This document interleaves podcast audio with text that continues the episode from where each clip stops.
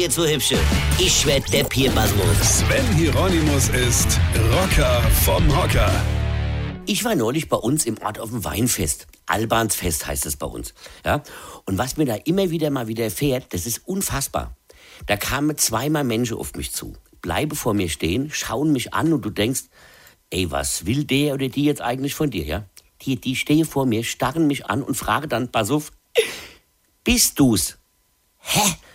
Was ist denn das für eine bescheuerte Frage? Bist du's? Bin ich was? Ein Alien, eine Marienerscheinung, ein Telefonzell? Was ist denn das für eine hirnrissige Frage? Und als ob das noch nicht genug wäre, sehen die dann in mein verzweifeltes Gesicht und fragen noch, ja, bist du der Rocker vom Hocker? Leute, bitte, jetzt mal im Ernst. Wer soll ich denn sonst sein?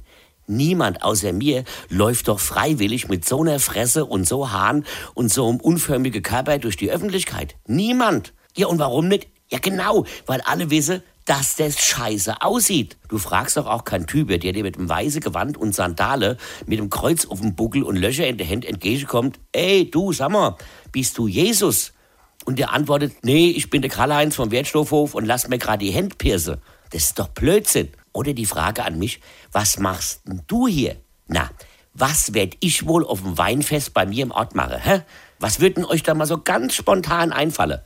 Genau, ich bewerbe mich als Weinkönigin. Das ist Fest in dem Ort, in dem ich wohne und mich frage Menschen, die von weit her kommen und da hinfahren, was ich da mache wird. Du fragst auch nicht deine Frau, wenn du nach Hause kommst, hey, was machst denn du da?